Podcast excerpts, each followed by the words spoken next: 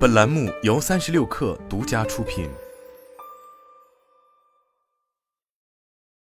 本文来自界面新闻。近日，在二零二三巴塞罗那世界移动通信大会上，英特尔高调发布了集成 vRAN Boost 的第四代英特尔至强可扩展处理器，同时展示了与行业运营商、原始设备制造商和独立软件开发商基于软硬件新品的合作产品。目前，几乎所有的 vRAN 及虚拟核心网部署都是基于英特尔平台运行的。在传统认知中，Open RAN 网络运营商需要依赖外部硬件加速卡来提升硅处理器的网络功能。但英特尔本次发布的集成 vRAN Boost 的第四代英特尔至强可扩展处理器，与前代产品相比，能在不增加功耗的情况下提供两倍容量，同时额外节省高达百分之二十的能耗。通过该处理器。英特尔还在业内首次实现了把 5G 用户平面功能工作负载性能提升至 1T 每秒，带来了巨大的性能突破。此外，英特尔与 SK 电信合作开发了用于 5G 核心网的英特尔基础设施电源管理器参考软件，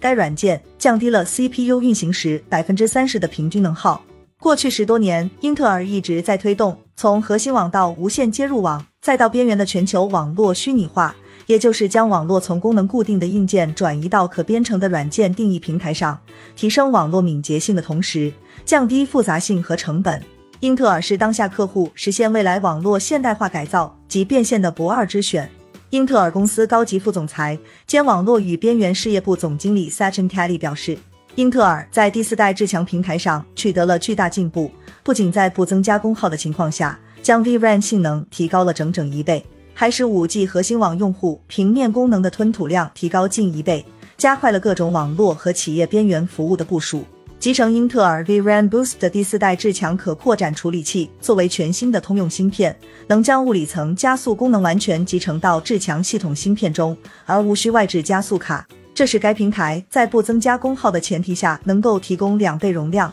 并且在每瓦性能已经大幅提升的情况下，将计算功耗再降低约百分之二十。因此，英特尔预计该处理器的每瓦性能将媲美甚至超越当下表现十分优异的专用物理层加速卡，并且带来软件定义的虚拟化网络所特有的优势。此外，vRAN Boost 能让运营商在通用虚拟化平台上整合所有基站层。英特尔认为，移动网络正在从基于专用芯片的硬件基础设施转向基于软件，在通用处理器上运行的完全虚拟化平台，来满足行业对高性能、可扩展性、高灵活和高能效的强烈需求。而加速 RAN 的虚拟化，既能让通信服务提供商满足未来需求，又能提高 RAN 的能效，并降低其总拥有成本。英特尔称，其始终在积极推动网络核心向基于服务的云原生架构演进，并提供了开放式解决方案来应对性能、总拥有成本、能效以及网络堆栈可视化等方面的挑战。英特尔的硬件和软件解决方案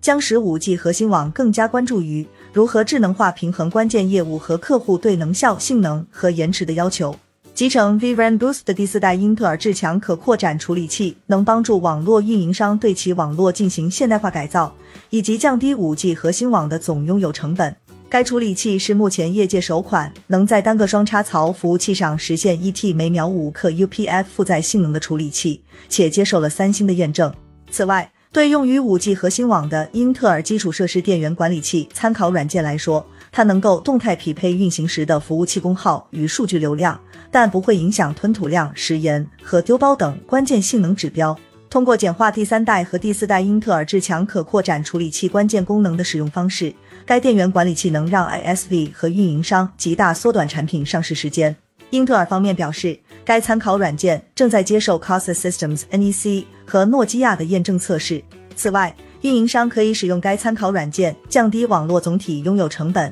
加快实现净零排放目标，有望节约数千万美元，并抵消大量二氧化碳排放。近两年来，网络边缘的需求量呈现出明显的增长态势，主要集中于视频服务领域。这种增长将决定服务提供商在未来十年内的市场竞争格局。在本届 MWC 上。英特尔与中国移动、中科创达和中兴通讯等合作方共同展示了英特尔融合边缘媒体平台。该平台可以在多租户共享架构上提供多种视频服务，并利用云原生可扩展性对不断变化的需求进行智能化响应。该平台支持 CPU 和 GPU 加速应用程序，能在单一云原生环境中支持 CDN、云游戏、混合现实和 3D 渲染等多种视频服务。运营商可以在通用架构上进行开发，这种架构集众多服务于一体，其能利用云原生可扩展性来根据不断变化的需求自动更改服务或调整服务。